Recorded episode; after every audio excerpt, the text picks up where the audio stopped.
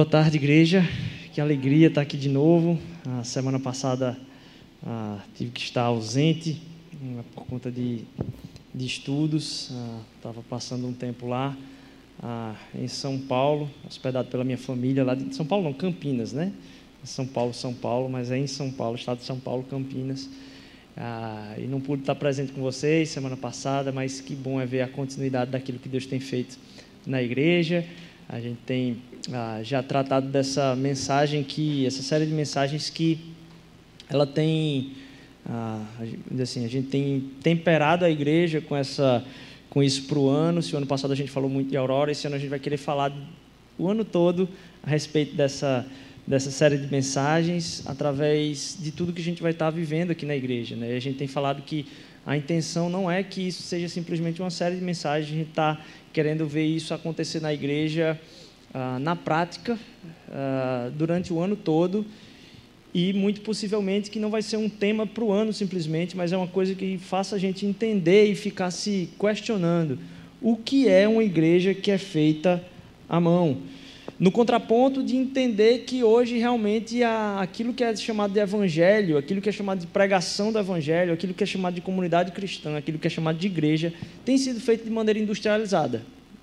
E a gente tem que entender que a gente não está alheio a isso, a gente não está alheio a, a ser envolvido na tentação de promover ah, aquilo que é um encontro ou, ou, ou, uma igreja de uma forma industrial, uma forma simplesmente de uma linha de produção, de uma esteira de produção. E a gente tem entendido de Deus que ah, aquilo que Ele quer para o seu povo e, a, e, a, e o testemunho do seu povo no momento específico da história não pode ser formatado por um modelo que não seja a Bíblia.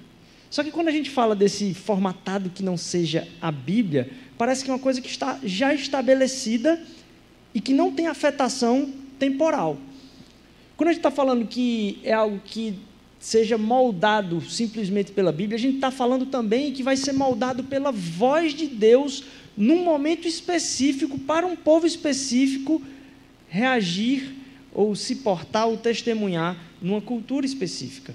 Então, para que aquilo seja moldado por, pela própria palavra, vai depender da nossa busca sem ser formatada. Para ser formatada por uma busca à Bíblia, não vai ser formatada a igreja, porque ela vai depender da voz de Deus a cada dia para entender qual é a vontade de Deus a cada dia. E aí eu queria abrir com vocês hoje num texto que está lá em, em João no capítulo 4, primeiramente, e depois em Lucas capítulo 7. João no capítulo 4, Lucas no capítulo 7. O trecho que a gente vai ler de João agora, ele é um pedaço do que está lá em João, entre o, o, versículo 7 e o 26. João capítulo 4, o 7 e o 26. Ah, eu acho que está próximo aí do 23, 24, nesse esse versículo de, de João no capítulo 4, certo? Ah, eu tive que dar uma cortada para não trazer os dois textos grandes e vou dar uma ênfase um pouco maior ah, naquilo que é o contraponto desse texto que está lá em, em, Lucas, no capítulo 7. Em João, no capítulo 4, há o um encontro de Jesus com a samaritana. E a gente já tem falado que a gente tem escolhido ah, tratar da essência da igreja no Evangelho de João, porque o Evangelho de João fala da essência atemporal ou eterna de Deus. Lucas, ele vai tratar da direção de Deus, ou da vontade de Deus. Você pegar o Evangelho de Lucas, você vai, o Evangelho segundo Lucas, você vai ver que a partir de um, de, um pouco já depois do início dele, ele vai dar uma ênfase muito grande ao caminho que Jesus está fazendo ah, pelo seu ministério para Jerusalém. Então, no meio de Lucas, você já tem ah, o texto tratando que aquilo ali se trata de Jesus percorrendo um caminho para chegar à cruz. Então, cada evangelho traz uma nuance diferente. A gente vai estar tá lendo, então, esse trecho aqui agora, que está lá em João, no capítulo 4. Jesus declarou: Crê em mim, mulher. Está próxima a hora em que vocês não adorarão o Pai, nem neste monte, nem em Jerusalém. Vocês, samaritanos, adoram o que não conhecem, nós adoramos o que conhecemos, pois a salvação vem dos judeus. No entanto, está chegando a hora, e de fato já chegou, em que os verdadeiros adoradores adorarão ao Pai em espírito e em verdade. São estes os adoradores que o Pai procura.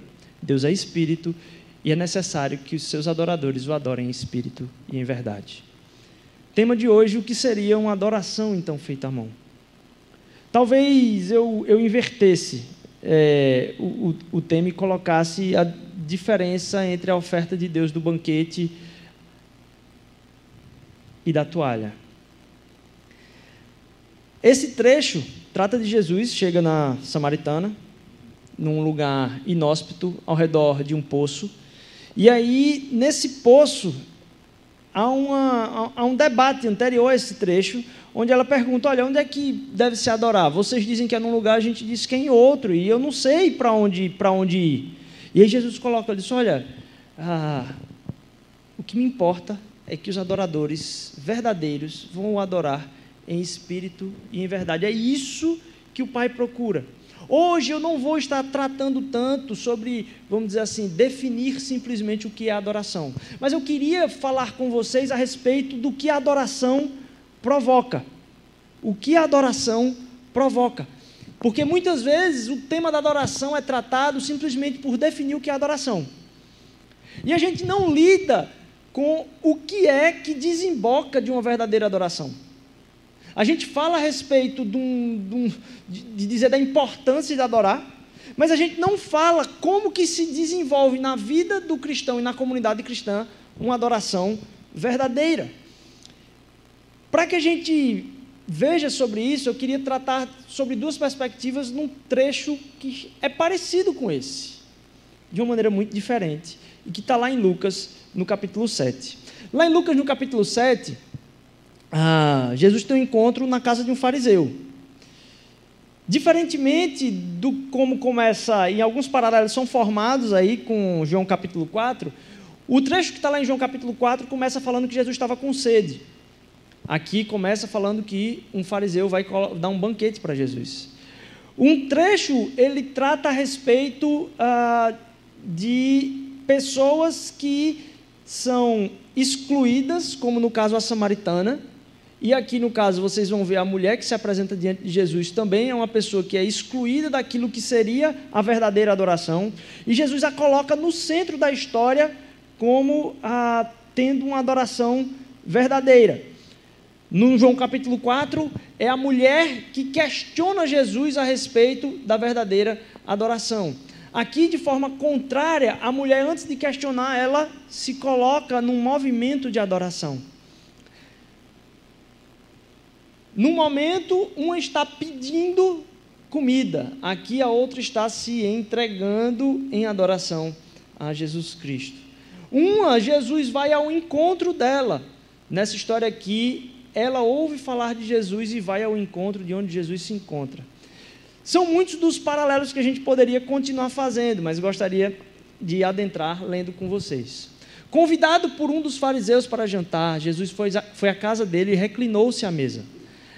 Ao saber que Jesus estava comendo na casa do fariseu, certa mulher daquela cidade, uma pecadora, trouxe um frasco de alabastro com perfume e se colocou atrás de Jesus, aos seus pés. Chorando, começou a molhar-lhe os pés com as suas lágrimas. Depois, os enxugou com os seus cabelos, beijou-os e os ungiu com o perfume. Ao ver isso, o fariseu que havia convidado disse a si mesmo: se este homem fosse profeta, saberia quem nele está tocando e que tipo de mulher ela é, uma pecadora. Jesus respondeu-lhes: Simão, tenho algo a lhe dizer. Dize, mestre, disse ele. Vamos ver se ele passa aí. Acho que não consegui fazer, não. Agora. Dois homens deveriam, deviam a certo credor. Um lhe devia 500 denários e o outro 50. Nenhum dos dois tinha o que lhe pagar e por isso perdoou a dívida de ambos. Qual deles o amará, o amará mais? Simão respondeu: Suponho que aquele a quem foi perdoada a dívida maior. Você julgou bem, disse Jesus. Em seguida, virou-se para a mulher e disse a Simão: Vê esta mulher? Eu entrei em sua casa, mas você não me deu água para lavar os pés.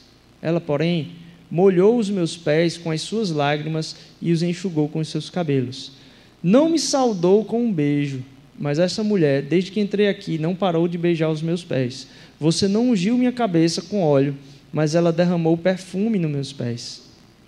Portanto, eu lhe digo: os muitos pecados dela lhe foram perdoados, pelo que ela amou muito. Mas aquele a quem pouco foi perdoado, pouco ama. Então Jesus disse a ela: Seus pecados estão perdoados. E eu queria que você gravasse essa frase, porque talvez a gente dá pouca é, intensidade a ela quando a gente olha para os milagres de Jesus. Aí não aconteceu nenhum milagre, ela não foi curada de nada, não aparece nada a respeito do que aconteceu com ela. E Jesus fala: seus pecados estão perdoados. E isso é, é o escândalo do Evangelho. Não é o poder para curar uma doença, é o poder para libertar da eternidade de condenação. Os outros convidados começaram a se perguntar, porque isso era coisa louca para aqueles mestres da lei. Quem é este que até perdoa pecados? Porque tem algum poder que é maior que esse? O cara estava fazendo gente andar, estava fazendo, mas para aquilo que é, vamos dizer assim, o suprassumo dos poderes acima de todos, estão de perdoar os pecados. Quem é você para ter autoridade de dizer seus pecados estão perdoados?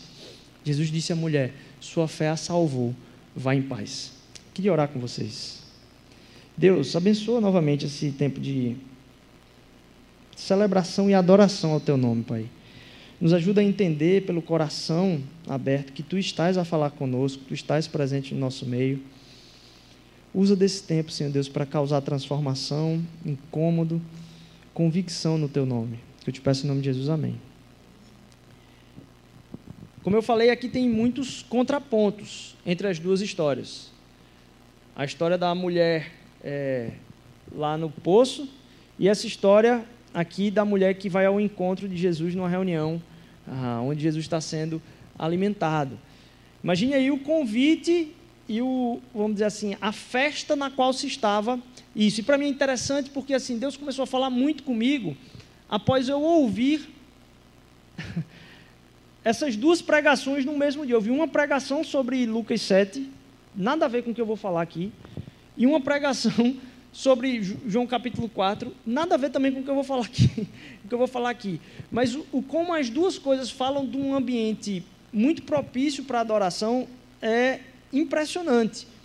Primeiro porque a gente está falando de novo de pessoas que se colocam no lugar onde não tem a, o lugar certo para adorar. Elas não estão no lugar devido para adorar. As duas. E há um questionamento muito impressionante entre os dois que me, que me, que me faz uh, pensar, dizer, olha, num, num, a mulher questiona Jesus lá em, em Samaria, dizendo a ele, será que ele sabe quem eu sou? Quem é você para vir falar comigo? Aí Jesus vai e fala, isso aqui é você. E ela associa o que Jesus fala sobre a vida dela, dizendo assim: Vejo que és profeta. E aí ela começa a perguntar: Onde é que a gente deve adorar? Nesse caso, a dúvida de se é profeta vem do fariseu, que ele diz: rapaz, se Jesus soubesse quem era essa mulher e a fama dela, ele não teria deixado ela chegar perto dele. Ele não é profeta, ele não sabe nem quem ela é, quem, quem vai dizer para ele ah, tá aqui. Agora perceba que esse é um ambiente de ensino. Esse é um ambiente de ensino porque aquele fariseu convidou ela, ou convidou ele para estar ali numa reunião e ele estava reclinado à mesa. Aquilo ali não era um ambiente simplesmente de um jantar. Porque se o fosse, a mulher tinha entrado, não tinha entrado, ela tinha sido barrada na porta. Muito provavelmente a casa estava lotada.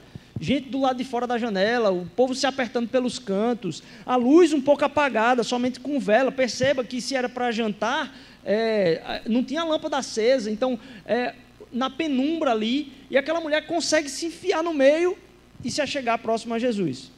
O que eu queria tratar primeiro aqui é diante de situações onde Jesus está revelando facetas da adoração.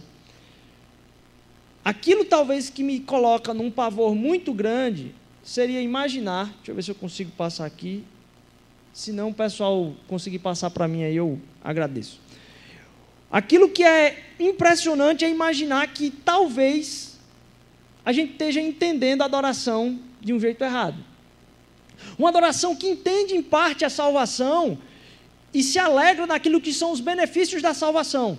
E essa adoração, muitas vezes, dentro dos ambientes de igreja, tem feito, focado e gerado expectativa no nosso coração, primeiro, que nos impressione com a qualidade e a perfeição da execução de uma música ou daquilo que é vivenciado na igreja, que talvez arrepia ou empolga por aquilo que é uma pregação bem falada, um ministério muito ah, para frente, cheio de coisas que empolgam a nossa, a nossa vinda à igreja.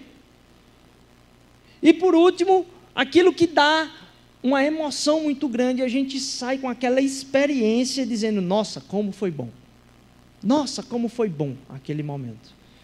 E a gente tem então uma sequência, uma esteira de muitas vezes um evangelho tentar ser vivido na manifestação da igreja para continuar a produzir isso. Continuar a produzir cultos, conferências, ministérios e eventos que façam a gente se impressionar, a gente se arrepiar, a gente se empolgar com ah, aquilo ou se emocionar e ter uma baita de uma experiência. Esse entendimento de uma adoração que está industrializada e promove muitas vezes o choro pela beleza de Deus. A estética ela é muito importante. A estética ela não é para ser desprezada. Mas quando ela é alçada a um lugar onde a adoração a Deus depende do tipo de estética, a gente tirou Deus do lugar e colocou, na verdade, a gente no sofá da adoração, onde as coisas são para nós mesmos. Se a comunidade, se a adoração, se o culto, se o evento, se as pessoas não me impressionam, me arrepiam ou me trazem uma empolgação de experiência, eu começo a me sentir diminuído na vontade de adorar. Ora, a estética é importante por quê? Porque ela revela aquilo que está por trás da estética. O que está por trás da estética? A beleza. E quem é que criou a própria beleza? O Deus. Então, quando a gente fala ah, e adora a Deus em sua beleza e tratando em sua beleza, isso nos emociona. Por quê? Porque Deus é belo. Não está errado chorar, não está errado se arrepiar, não está errado curtir a experiência. Por quê? Porque Deus é belo, a gente precisa se colocar na frente dele, entendendo a sua beleza e aquilo nos impressionar, nos empolgar, nos arrepiar, transformar. Isso são os benefícios de estar diante da salvação do Senhor, porque a história do Evangelho, a história da cruz de Cristo, ela é bela. Mas sabe, talvez um dos maiores medos que eu tenho para essa comunidade é de a gente imaginar que, poxa, que massa, velho, o louvor é diferente lá, que massa, as pessoas, elas não estão me julgando por como eu estou sendo recebido, elas me aceitam bem. A Mosaico é uma igreja cool. Pode passar. E a, a gente se limitar a estar tá presente num lugar onde simplesmente o meu gosto é satisfeito. Ah, olha, a mosaico tem um pastor que prega de chinelo, nossa. Grande coisa. Isso não era para fazer parte do que é o ápice dessa igreja, de jeito nenhum. Na verdade, essas coisas deveriam estar sendo colocadas nos seus devidos lugares, isso não deveria ah, não deveria ser o motivo pelo qual, inclusive, você convida um amigo seu para estar aqui. Olha, vamos lá na minha igreja, por quê? Qual é a tua igreja? Ela é bem legal, louvor, a pregação dela é boa. Poxa, a galera lá nem é bitolada. Rapaz, você acha mesmo que Deus está preocupado se o cara está de paletó e gravata? Ou se ele está mais leve? Deus não está preocupado com isso. Você leva uma pessoa para uma congregação, para uma igreja a partir disso. E foi muito interessante para mim no domingo passado, porque eu pude ir para duas igrejas completamente diferentes da Mosaico. Muito distintas assim. Uma igreja centenária, muito tradicional, é, em seu tamanho muito pequena, quase que familiar, vamos dizer assim, o caráter. Me lembrei muito de muitas coisas de um tempo, na minha infância, de que participei, inclusive, desse, de, de uma congregação semelhante, e uma outra igreja bem, nossa, hiper mega tecnológica tal, e, e muito bom. E eu entender e ver a presença de Deus nos dois lugares. O adolescentezinho fazendo o hino, prelúdio e pós-lúdio, pá, lá no pianão. Vamos chamar agora fulaninho, vamos, vamos chamar agora fulaninho. Tudo que a gente precisa fazer, a gente fala lá na frente, manda para trocar de pessoas na frente, tem que ir uma pessoa para avisar o que, é que vai acontecer. Glória a Deus. Os hinos sendo tocados, hinos que eu não cantava há muito tempo, com uma letra profunda, e com uma igreja que estava cantando a plenos pulmões. Eu dizendo, Deus, glória a Jesus por isso. Porque senão eu começo a dizer, poxa, eu não gosto muito disso. Eu disse, olha, a adoração não é para a gente, não, a adoração é para Deus. Então, assim, se treine, meu irmão. Eu digo isso para você, já tenho falado isso. Se treine a ouvir música que você acha ruim e adorar com ela. Se treine mesmo. Eu faço isso já tem um tempinho. Ligo lá a Rádiozona, pá! E vou lá tentando isso. Eita, pau, até desafinado. Como é que o cara grava desafinado? Porque uma coisa é o cara errar. Não é. Mas você gravar o negócio desafinado é punk. Tipo assim, você só tem uma cartada, você está pagando aquilo ali, o cara grava o negócio desafinado. Pois eu boto lá e digo, rapaz, quem está ouvindo a adoração é Rodrigo ou é Deus? E aí a gente começa a tratar nessa adoração na questão estética, e o medo que eu tenho é de vocês estarem satisfeitos por estar na igreja legal. Como se Deus tratasse da gente como sendo simplesmente algo que vai estar preparado para conseguir curtir um pouco o Evangelho e sair no mundo para talvez dar um testemunho. É como se a gente estivesse se esforçando na adoração a gente não pode é, entender que Deus está nessa situação de a gente estar confortável de o adorar. Veja, a gente quer estar confortável de o adorar. Veja que loucura. E aí a gente se esforça. Sabe qual foi a imagem que me veio na cabeça? Passa aí é, mais uma, passa mais uma, depois a gente volta. Passa e espera, pode esperar. Cadê? Será que. Ih, ih, ih, perdi. Mas a imagem que me veio é, é bem, bem tranquila. É a imagem do The Voice, sabe? Que a gente está aqui cantando. E aí, quando termina a música, Deus bate lá na. Puf! A cadeira roda assim. Aí, mosaico! Adoração top! E Deus não está esperando a adoração perfeita. Poxa, será que eu consegui impressionar Deus com a minha adoração? Será que eu consegui Pô, ixi, não, rapaz, vou nem. Que música feia. Como se Deus estivesse preocupado com o que está saindo dali na sua execução e não com o coração de quem está ministrando ali. Então, deixa eu dizer de novo para você, meu irmão. Se treine a escutar música ruim, se treine a ouvir pregação ruim, se treine a, a, a fazer um bocado de coisa ruim. Sabe por quê? Porque a gente está numa corrente de consumo tão grande que quando, quando não agrada a gente, a gente pula fora.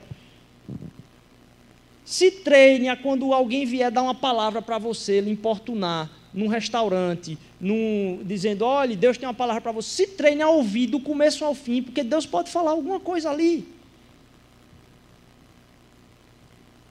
Se treine a receber isso. O meu medo é que não só isso aconteça conosco, de estarmos satisfeitos é, simplesmente do gosto que a gente tem, ser uma igreja legal, mas como se Jesus fosse ah, dar uma condição para vocês resistirem ao mundo. A gente vai ser inspirado para resistir ao mundo. Não é isso que a palavra fala. Jesus veio para dizer: Eu venci o mundo. Então a gente sai dessa porta sabendo que Deus já venceu o mundo na morte de Cristo Jesus.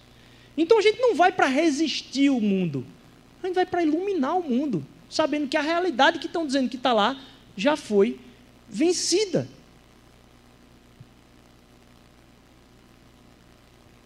A presença de Deus não é a presença daquilo que a gente gosta. Na verdade, você não está adorando na presença do seu gosto, você está adorando na presença de Deus, porque Deus está presente. Quando eu estava na igreja tradicional zona, quando eu estava na igreja toda para frentex, Deus estava presente. Não simplesmente em como eu o adoro. O que, que ele enxerga? O que, que eu estou fazendo aqui no domingo? Porque, no final das contas, é até onde eu estou dando espaço a Deus na minha vida. Para não depender tanto dos meus gostos. E aí eu queria que você passasse, passa aí dois slides, por favor. E eu queria que você passasse aí por dois layers aí, duas camadas. quando o pessoal está editando um bocado de coisa aqui, né? O pessoal que é da comunicação mexe com isso o tempo todo aí. Ele edita as coisas em camadas. Então ele bota a cor numa camada, aí ele bota a cor do fundo, tá na outra camada, ele fica mudando só a cor do fundo do céu, aí altera os filtros tudinho de Instagram, de coisa, quando eles vão mexer, eles mexem muito com essas camadas que tem. Parece que essa história de Jesus com a, com, na casa do fariseu, ela, ela é colocada em dois layers, em duas camadas. Quais são essas camadas? A primeira camada é uma camada superficial de quem é a pessoa naquilo que ela entrega, explicitamente. Ele começa falando que Jesus foi convidado para ir à casa de um fariseu. O nome daquela pessoa não é revelado. Ele não fala o nome daquela pessoa, ele é um fariseu. E aí Jesus se reclina à mesa, eu quero que você imagine a história, a penumbra, Jesus se reclinando à mesa. E uma pessoa que se reclina à mesa não está numa cadeira, ela está meio que deitada de banda assim. Então os pés estão para trás e ela se reclinada à mesa com o pé deitado para trás. As, a, como é que é? As, a parte de baixo do pé está virada para o lado. E aí ele vai tratar dessa história e de repente essa mulher entra ali e se coloca aos pés de Jesus. Ele começa tratando, então, quando a mulher chega, que Jesus não a conhece plenamente. Perceba que é um convite de um fariseu, ou seja, uma abertura do fariseu a querer ouvir Jesus. Jesus está dando aula naquele lugar. E ele abre o espaço para que aquilo aconteça, coloca pessoas ali, e ele está interessado nisso. Mas tem duas camadas aqui. Uma primeira é a camada do rótulo, de um fariseu que chama Jesus para dar uma aula, de um fariseu que tem um encontro com Jesus. E é interessante como a, a Bíblia começa tratando ele sobre quem ele é no seu rótulo, fariseu. Logo em seguida, ele duvida que Jesus a conheça profundamente, porque atribui à mulher profundamente aquilo que ele a conhecia como rótulo. Jesus não sabe nem o rótulo dessa mulher, não pode ser profeta. Porque, meu amigo, a fama dela, o bairro todo aqui conhece. Pode ter certeza que não era coisa boa. E Jesus não sabe quem é isso. Então, se Jesus não sabe nem quem é o rótulo dessa mulher, vai, vai ver que ele é Deus, vai ver que ele é profeta, que ele não estava nem pensando se ele era Deus.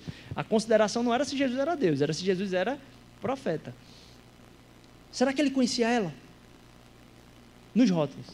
E é interessante que na relação de adoração, para mim tem uma coisa que está muito intrínseca com a adoração: é arrependimento. Um coração arrependido diante de Deus faz a total diferença na nossa postura em relação a Ele. Sempre que Deus vai falar conosco, em parte, tem que ter arrependimento. É de onde se parte a relação com Deus é de uma contrição de saber que não estamos simplesmente diante da sua beleza, mas estamos também diante da sua glória. E se você chega diante de Deus sem arrependimento, significa que você não precisa de Cristo Jesus. Porque você já está completamente regenerado e restaurado diante da presença dele. Era isso o coração do fariseu. Olha a minha posição onde eu cheguei, e olha aqui a posição dessa mulher, tu nem conhece ela.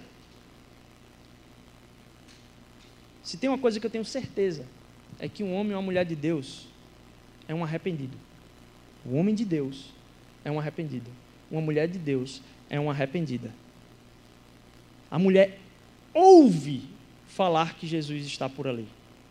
Provavelmente ela deve ter entrado parafuso para saber onde é que ele estava, descobrir onde ele estava provavelmente, muito provavelmente, ela já devia ter encontrado com ele, talvez, em um dos seus ensinos. Porque, ao saber disso, ela o entrega algo não para pedir, mas o entrega em reconhecimento de quem ele é. E perceba que na adoração da mulher tem duas partes acontecendo. Ela reconhece a beleza de Cristo Jesus e ela se coloca numa posição de arrependimento profundo. Eu quero que você imagine a cena. Para entrar numa casa, provavelmente você tinha que ter um balde de água, né, para as pessoas lavarem os pés. O asfalto não tinha, né, não era asfaltado. Você imagina que é um lugar um pouco mais seco, então assim nem sempre todo mundo estava se banhando em todos os lagos, né? Você vê que é de noite já também, e você vê que tem primeiro uma reunião de uma autoridade com outra suposta autoridade. Eu estou colocando a suposta autoridade de Jesus, porque eles estavam em dúvida. Então era uma reunião de autoridades, muito provavelmente o chefe da sinagoga falando pessoalmente com Jesus. O lugar da mulher deveria ser talvez naquela cultura muito distante, de ficar talvez no canto ali. Se uma pessoa que não fosse aluno de teologia naquele momento devia estar no canto, imagine a mulher, imagine essa mulher. Porque ela sabia, muito provavelmente, a fama que as pessoas tinham dela. Mas ela não quer saber. Ela vai saber onde está Jesus. Ela pega um perfume. E eu quero que você imagine essa cena agora. Do tanto que, a, que essa mulher sabia, não só da beleza de Jesus, mas o que ele tinha feito por ela, como estava o coração dela. Porque imagine o preço e o peso que tem o cabelo de uma mulher e você imaginar aos poucos ela pegando o cabelo dela, molhando naquilo ali, preparando o cabelo dela e limpando pés cheios de poeira e lama.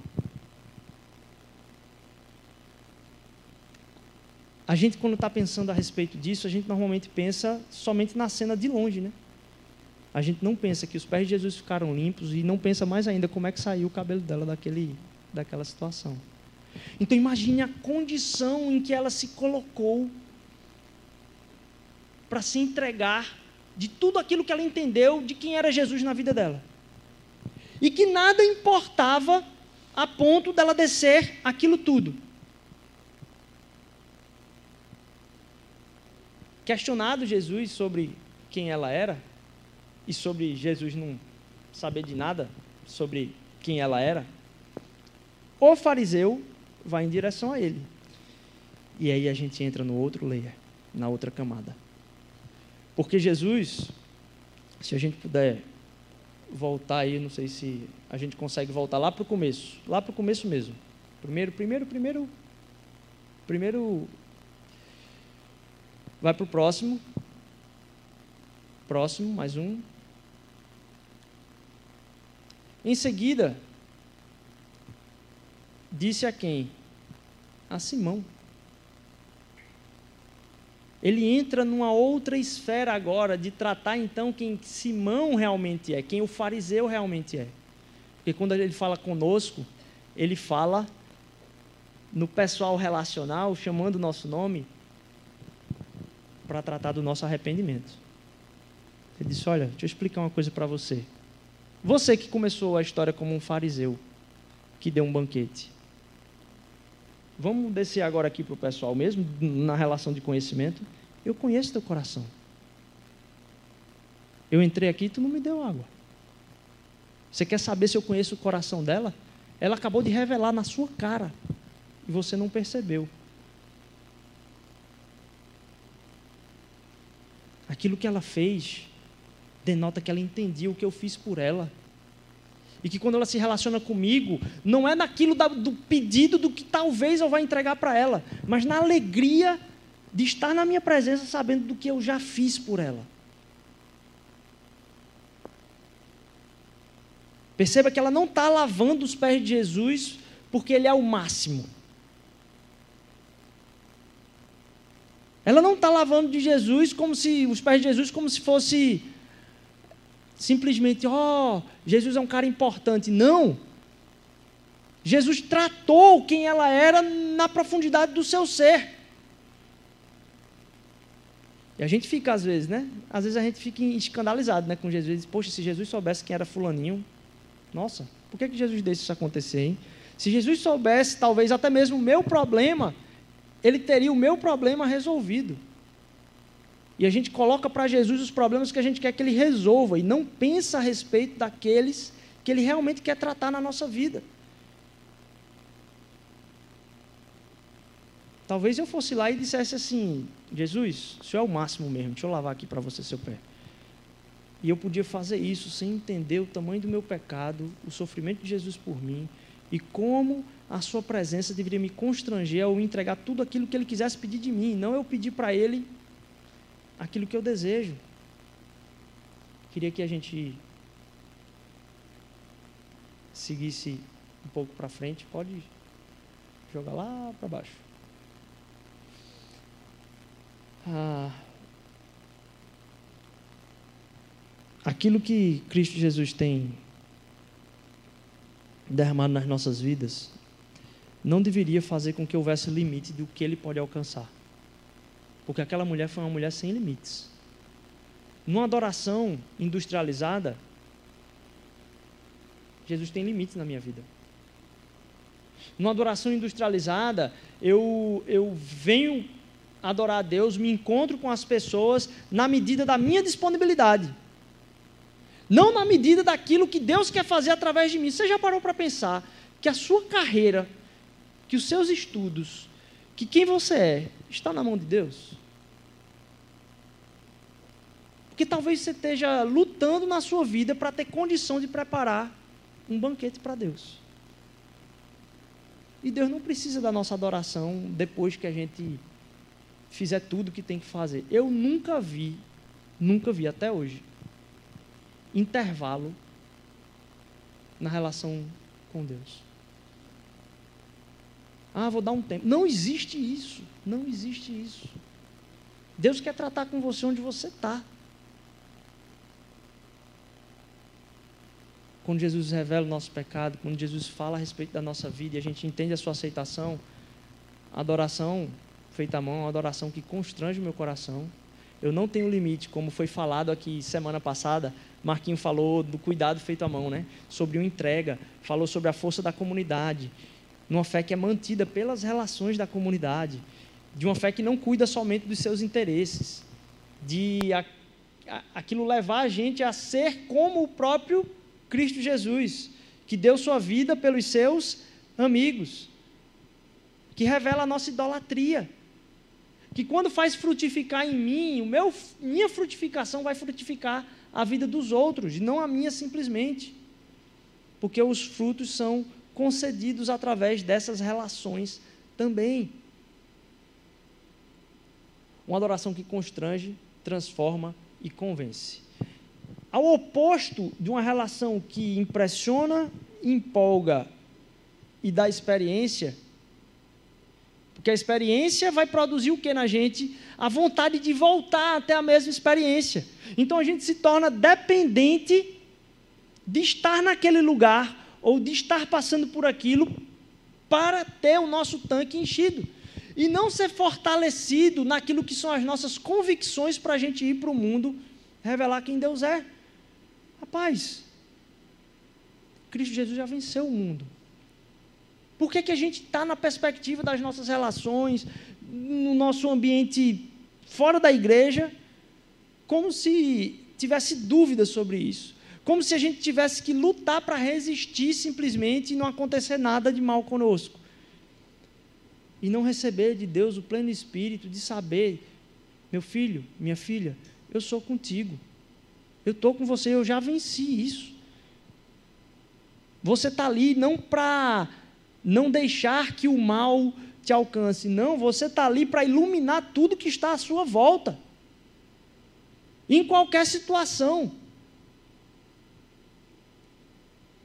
A gente tem o costume de desligar, talvez, uma adoração de santidade. A gente trata de santidade de um lado e de adoração de outro. Adoração e santidade estão juntos. Porque uma pessoa que vive em santidade vive uma vida de adoração. Porque a gente vive uma divisão entre o tempo de adoração e de santidade, é que a gente separa o tempo de adoração e a vida de santidade. Não, uma vida em santidade é uma vida de adoração. E uma vida de adoração é uma vida em santidade. É por isso que a minha adoração a Deus está em me entregar todos os dias a Ele por completo. Qual é o limite de onde Deus tem acesso na sua vida? Tenho começado a me preocupar cada vez mais comigo mesmo e com o meu coração, com as sutilezas de Satanás tem feito para me tirar de uma adoração, de uma presença de adoração o tempo todo, e a gente menospreza, como se também o diabo tivesse intervalo. Qual o limite de Jesus na sua vida? Porque muito provavelmente eu e você estamos assistindo muitas coisas que não deveríamos. Eu e você estamos assistindo muitas coisas que não deveríamos. Eu e você estamos vendo muitos memes que estão consumindo a nossa cabeça. Ah, Rodrigo, você vai se tornar agora um questão fundamentalista? Eu disse, não, meu amigo, eu quero é que Deus atue em todas as áreas da sua vida. Por isso que eu não vou dar nem exemplo. Mas eu e você sabemos que eu e você estamos vendo vídeos, estamos assistindo músicas, ouvindo músicas, estamos gastando nosso tempo de entretenimento com coisas que na superfície não nos influenciam. Ah, Rodrigo, não é pornografia explícita. O que é que essas coisas estão sugerindo a você? Que tipo de vida isso está sugerindo a você? É uma vida de maior entrega, maior arrependimento e maior relação com Jesus? A não ser que você seja o cara que diz, não, Rodrigo, já cheguei no topo da relação com Jesus, eu posso estar tá com essas coisas, porque a minha experiência na relação com Cristo Jesus é de uma batalha diária de algo que quer me fazer me comprometer cada vez menos com Ele, e uma outra coisa que quer me fazer, acima de tudo, desviar minha atenção completamente do tempo que eu tenho que dar para Deus. E na medida que isso vai acontecendo, pode ter certeza, Deus vai revelar novos horizontes, horizontes mais longe a respeito daquilo que Ele tem para a sua vida e para a minha vida. Pode ter certeza você vai ser alguém que vai fazer muito mais por Deus. Isso tem a ver com a minha com a sua adoração. Meu medo é de chegar e ter aqui talvez pessoas que, poxa, têm uma cabeça muito intelectualizada. E eu preferia a fé de gente que não entende nada do que eu estou falando aqui na pregação mas tem um coração completamente devoto a Jesus. Porque eu não acho que Jesus vai dizer, nossa, que massa, você entendeu, hein? Intelectualmente, ó, nota 10 na prova de pergunta aqui, se eu fizesse uma prova. Jesus Cristo é um coração devoto. E eu tenho para mim que muitas vezes, até mesmo no erro do coração devoto, quando ele é devoto em arrependimento, Jesus não está tão preocupado com a entrega, não. Às vezes a entrega é até errada. Mas eu também estou entregando errado a Jesus tanta coisa na minha vida. E muitas vezes não estou nem entregando aquilo que eu deveria. Até onde Cristo Jesus vai? Eu pude escutar muita história a respeito da minha família. Esses finais de semana, eu, quando estou com. É, minha tia, ela tem uma semelhança muito grande com a minha avó, assim. E eu passava muito tempo conversando com a minha avó. Chegava no café da tarde, assim, pegava meu celular escondido, assim, deixava na mesa assim, rec, fazia pergunta lá, e minha avó ia falando, e eu só gastando tempo com ela. E estar tá com a minha tia, é, minha tia-avó, é, é, é, é, meio que lembrar muito, muito, muito da minha, da minha avó. E até soube que uma prima minha, mora lá em São Paulo, foi visitar minha tia-avó, e quando sentou com ela durante a tarde, começou a chorar, assim, sabe, da, muito louco, porque minha avó já faleceu, né? Muito louco você ver a, a parada assim na sua frente e, e a conversa, o tom, sabe? E, e receber de Deus também muito amor da minha família, mas uma das coisas que eu vi foi muita história. E uma das histórias que me impactou muito foi eu já ter sab... sabia por cima, mas talvez não tinha parado para pensar é, que a gente está jogando um outro jogo. O jogo não é esse, não. O jogo não é de alguém que tem uma fé em uma religião e frequenta uma igreja para o domingo, não. O jogo é de uma batalha espiritual que está acontecendo em esferas que querem destruir a sua vida, a sua família. É, seu, seu emprego está no meio desse negócio, mas a sua vida é que está acima de todas as coisas do que o, o, o diabo quer destruir. Isso está em jogo o tempo todo, com cada coisa que você vê, com cada momento que. E Deus está de braços abertos e presente em cada um desses momentos. E eu tenho para mim que às vezes eu, eu não tenho noção do jogo, sabe? E aí eu queria que tu botasse para frente aí, é, Cília, se pudesse, para além de uma adoração feita à mão, que a gente entendesse que quando os muitos pecados são perdoados, é aí que há muito amor. A gente estava falando que o arrependimento é por onde Jesus fala conosco pessoalmente. Talvez a gente não parou para pensar, a gente está estando na presença de Deus como aquele que está ali, o fariseu, sabe? Bem demais na situação, entendendo a teologia, entendendo. Vamos ver como é que hoje vai acontecer no culto. Vamos ver como é que essa semana vai acontecer. Deixa eu ver minha devocional aqui.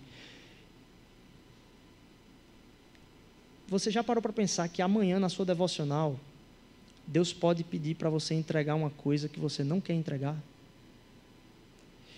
Deus pode requerer de você alguma coisa mais profunda daqui, do que aquilo que você já colocou para Ele, porque agora a religião passa por um aspecto cultural da sua vida simplesmente. Você vai ter sua semana, vai para o seu pequeno grupo tal.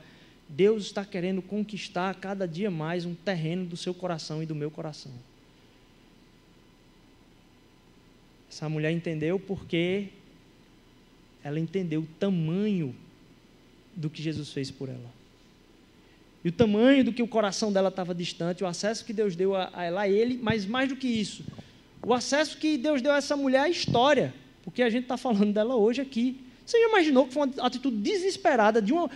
Parece uma história épica, né? Mas vamos para o cru. Foi uma mulher que, no impulso, numa noite, entrou numa casa e lavou o pé de uma pessoa. Quando ninguém ali acreditava que ele era Deus. Aquilo ali era dúvida se ele era profeta. E aquilo é um convite a, no arrependimento, fazer com que a gente faça parte da história de Deus. Faça parte daquilo que vai ser proclamado. Passa mais um slide. A comunidade dos adoradores e, as dos discípulos de, e os discípulos de Jesus são a mesma coisa. Não existe a comunidade dos adoradores e os discípulos de Jesus. Quem são os discípulos de Jesus? Aqueles que o adoram em comunidade. E o que é uma comunidade adoradora? Somente aquela que é discípulo de Jesus. Se você se diz adorador de Deus, adorador de Cristo Jesus, e você não o segue, o Brasil não precisa de mais um evangélico. Está cheio de evangélico. Eu já falei isso para vocês né, na minha conversa com o pastor de Portugal. Que ele disse, Rodrigo, vocês ficam falando que a Europa está caindo o cristianismo e o, como se o Brasil tivesse. Ele disse: o meu problema e o seu é o mesmo, ele falou para mim. Nominalismo. São pessoas que se dizem, mas não são. Porque o fato de ter mais aqui parece que não está mudando muita coisa, não. Então, para Deus, a comunidade de adoradores é daqueles que os seguem. Nesse sentido, adoração e santidade caminham juntos. Pode passar. Mais um. O que a sua adoração está fazendo?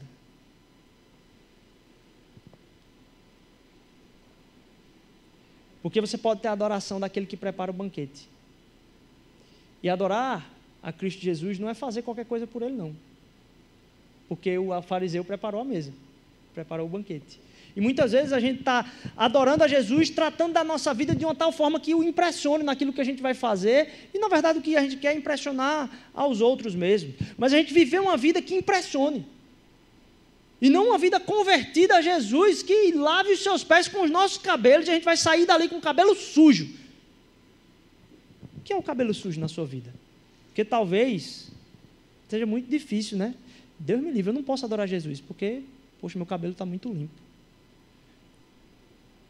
Eu não, o, o que é que vai sujar seu cabelo na sua adoração a Cristo Jesus? Porque talvez ela custe você sujar seu cabelo. cada vez mais eu percebo como o meu cabelo está muito limpinho para aquilo que Jesus queria da minha vida e eu me entregar a Ele. Tem muitas áreas da minha vida que Ele não toca. E não toca, talvez, porque eu não aprendi o quanto eu fui amado, porque eu não entendi o tanto e o tamanho dos pecados que Ele perdoou e como que aquilo seria uma destruição e pode ser uma destruição na minha vida.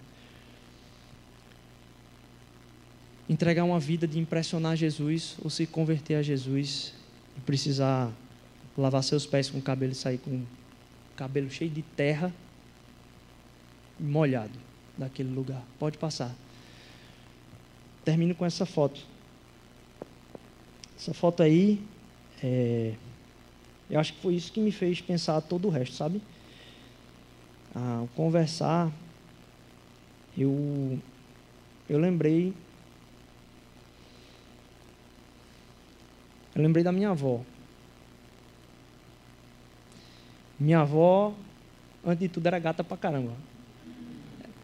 É, mas minha avó, ela era, ela era lá de, de Campinas, é, criada por pais. A mãe dela lavava roupa e passava roupa, e o pai dela trabalhava no Instituto Agronômico. Alguém conseguiu uma vaguinha para ele lá, e eu descobri, inclusive, que ele é apaixonado por café. Eu disse: Olha, que maravilha. É, mas essa foto me marcou muito, muito, muito, muito, muito, porque eu disse: o que é o cristianismo hoje, velho? O que é que a gente está fazendo aqui? Antes de eu contar a história, minha avó, ela foi a primeira dizimista da mosaico. Antes da mosaico ser plantada, ela achando o nome horroroso. Isso é nome lá de igreja? Meu filho, tem certeza. Ela chegou com um bilhetezinho, um papel, disse: está aqui a primeira oferta. E nunca tinha nem pedido a oferta ainda, ela já chegou. Isso aqui está para. me discordando. E aí mostra ela baixinha, com uma mulher naquela época, com 18 anos de idade. E ela tinha decidido ser missionária numa cidade chamada Corinto, no interior de Minas Gerais. Cidade com pouquíssimos habitantes. Isso é a foto dela embarcando no avião. Agora eu fico imaginando a cabeça de um pai e de uma mãe, de imaginar sua filha com 18 anos de idade, dizendo eu vou ser missionária em outra cidade. E aí eu ouvi falar, talvez isso marcou também muito, porque a casa onde ela ficou, porque não tinha nada, não tinha fax, não tinha nada. Ela foi para lá e os pais não sabiam o que, que aconteceu com ela, né? Ficou na casa de uma pessoa lá e a pessoa que botou ela nessa casa a tratava muito mal. Eu não sabia disso. Tinha dinheiro, mas na casa não tinha nem papel higiênico. E eu soube que eles picotavam papel higiênico, jornal para usar como papel higiênico na casa. A menina de 18 anos, que entendeu. Você acha que minha avó contou isso para alguém? Não. Eu acho que se eu, se eu for falar para. Eu não sei nem se a minha família sabe disso. É, eu acho que minha tia-avó foi que entregou agora. Mas eu fiquei pensando. E olhando para o coração da paixão por Jesus, sabe? Às vezes a consequência de ter a paixão por Jesus vai dizer simplesmente da minha frequência na igreja, da minha. Rapaz, minha vida não vale nada. Minha vida não vale nada se não for para Cristo Jesus. E se Deus não estiver ganhando espaço no meu coração a cada dia para que essa frase que eu falei aqui, que eu sei que não, não é verdade na minha vida, mas precisa ser cada vez mais. Eu não entendi o que ele fez por mim. Porque às vezes eu não vou para lugar nenhum por Jesus. E ele foi até a morte por mim, por você. E eu e você não entendemos isso muitas vezes. Uma adoração feita à mão, principalmente nos dias atuais, ela foge das coisas temporais. Ela foge dos, dos louvores é, que são mais legais, simplesmente. E ela alcança o nosso coração por quem Jesus é. Rapaz, a estética da coisa vai ter o seu lugar, mas vai ter o seu lugar. Ela não vai tomar outro, outro lugar. Mas as coisas na minha vida não vão tomar o lugar de Cristo Jesus. Minha oração ao ouvir essa história foi: Jesus, me dá essa fé, sabe? Eu não faria isso hoje nem a pau. Talvez eu não pensaria em deixar meu filho fazer isso, nem a pau. Jesus, dá para essa comunidade uma fé, Senhor Deus, de que durante a semana tu estás conosco para a gente fazer coisas loucas, loucas, loucas. Se a gente não enlouquece as pessoas ao nosso redor, significa que a nossa religião é uma caixinha da nossa semana, na nossa vida. Porque o Evangelho é muita loucura. A gente tem que escandalizar as pessoas pela nossa generosidade, como a gente tem falado aqui, em todas as áreas da nossa vida, de tempo. Que Deus nos leve a um lugar de adoração. Não adoração comunitária, industrial simplesmente, mas uma adoração que é feita à mão pelo testemunho de cada um de nós. A adoração de Cristo Jesus foi ser fiel até o fim. Foi se entregar até o fim por mim, por você. Minha oração é que a gente entenda o Evangelho, porque eu acho que eu não estou entendendo, sabe? Estou pegando pela metade, porque ele só está alcançando metade da minha vida. E se o Evangelho só está alcançando metade da minha vida e ele não ganha mais espaço, é porque eu só entendi a metade. Porque se eu entendesse ele todo, seria tudo de Jesus. Que isso forme os seus calendários que, é que você vai fazer essa semana, o que, é que você vai fazer esse ano. Tem uma frase muito forte. Você tem um calendário de adoração imposto pela cultura. Eu tenho um calendário de adoração imposto pela cultura. Tem final do Brasileirão, tem a época que começa a Série A, a Série B. Tem Black Friday. Tem paredão. Tem tuitaço e os calendários das coisas das quais fazemos parte ultrapassa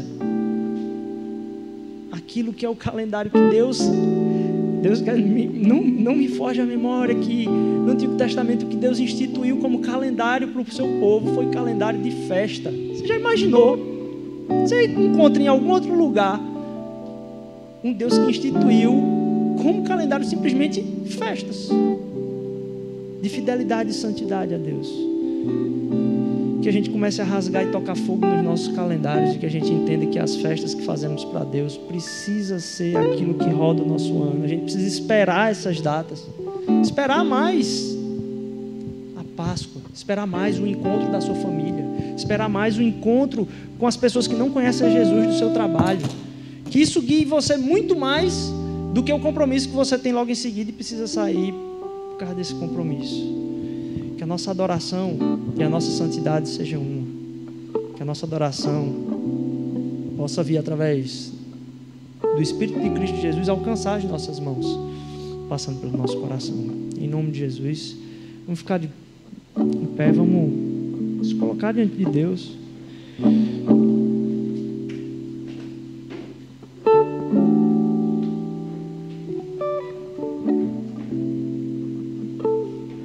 Pai, eu te peço teu coração, Jesus. Nos dá fé, Senhor Deus. Nos faz brincar com a nossa adoração, Senhor Jesus. Conquiste espaço no nosso coração, Jesus. Conquiste espaço na nossa vida, Jesus. Nos faz se arrepender, Senhor Deus, de quão pouco temos entregue para o Senhor na nossa semana, Senhor Deus. Nossa vida é toda tua, Pai. Nos faz viver em festa na tua presença, em tempos bons, em tempos ruins, Senhor Deus. Saber que tu estás conosco, Senhor Jesus. Tu não falharás, Senhor Deus. Tu não falhas jamais, Senhor Jesus. Nenhum dos teus planos pode ser frustrado, Senhor Deus. Nada na nossa vida, Senhor Deus, vai fugir daquilo que são as tuas benesses, Senhor Jesus.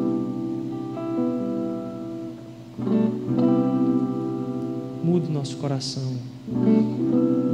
Nos faz uma comunidade de adoradores, Senhor Jesus. Em nome de Jesus, nos liberta e nos livra de querer viver aqui, Senhor Deus, simplesmente por ser legal, Pai. Nos faz entender que não há limite da nossa participação na comunidade, da nossa participação na vida um do outro, da nossa participação no serviço à cidade, Senhor Deus. Nos ajuda, Pai. De dar uma semana na tua presença. Em nome de Jesus. Amém, amém.